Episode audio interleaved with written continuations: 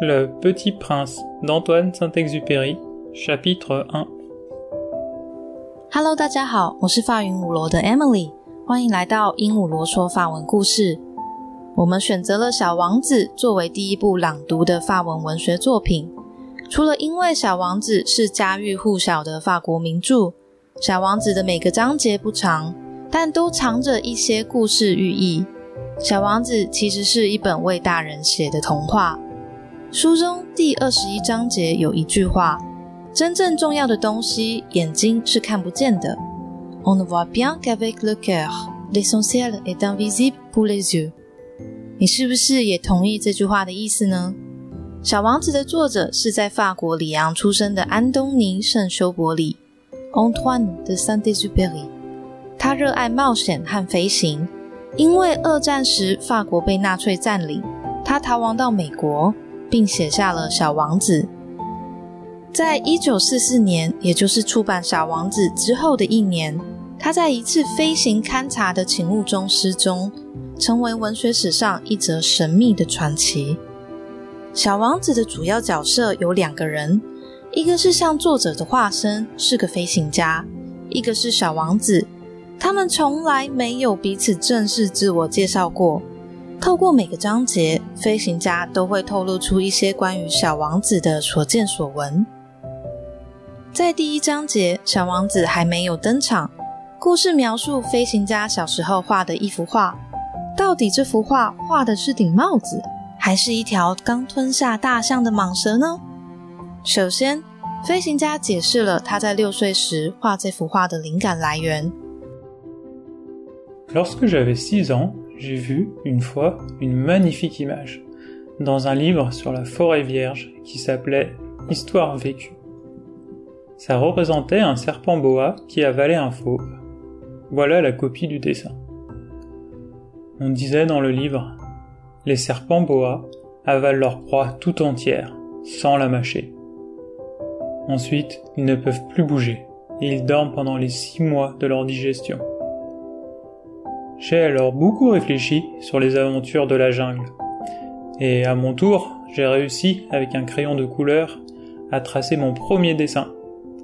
Mon dessin numéro 1. Il était comme ça.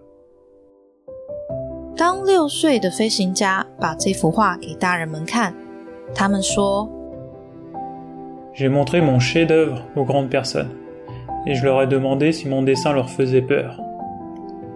Elles m'ont répondu pourquoi un chapeau ferait-il peur? Mon dessin ne représentait pas un chapeau, il représentait un serpent boa qui digérait un éléphant. J'ai alors dessiné l'intérieur du serpent boa afin que les grandes personnes puissent comprendre.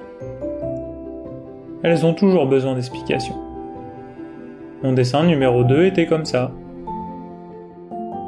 因为大人们看不懂六岁的飞行家所画的画，所以他又画了另一幅画。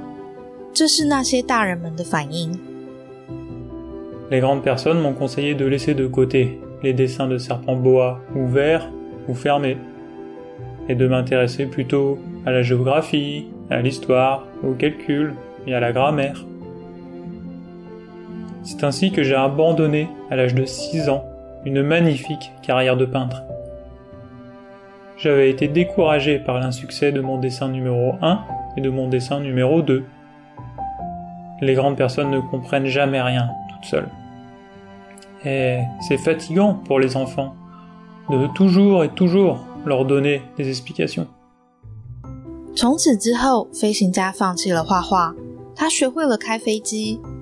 J'ai donc dû choisir un autre métier et j'ai appris à piloter des avions.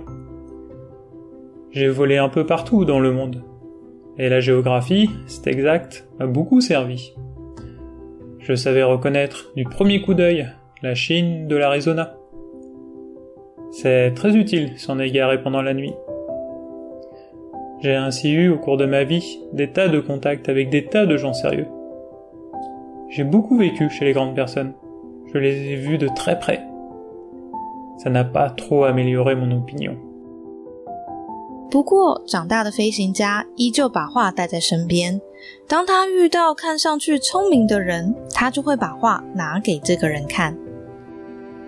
Quand j'en rencontrais une qui me paraissait un peu lucide, je faisais l'expérience sur elle de mon dessin numéro 1, que j'ai toujours conservé. Je voulais savoir si elle était vraiment compréhensive. Mais toujours elle me répondait C'est un chapeau. Alors, je ne lui parlais ni de serpent boa, ni de forêt vierge, ni d'étoiles. Je me mettais à sa portée. Je lui parlais de bridge, de golf, de politique et de cravate. Et la grande personne était bien contente de connaître un homme aussi raisonnable. 这就是小王子的第一章节。 所以，到底这幅画画的是顶帽子，还是一条刚吞下大象的蟒蛇呢？如果你想学法文，欢迎到法语鹦鹉螺的官网，我们有提供法文的线上课程。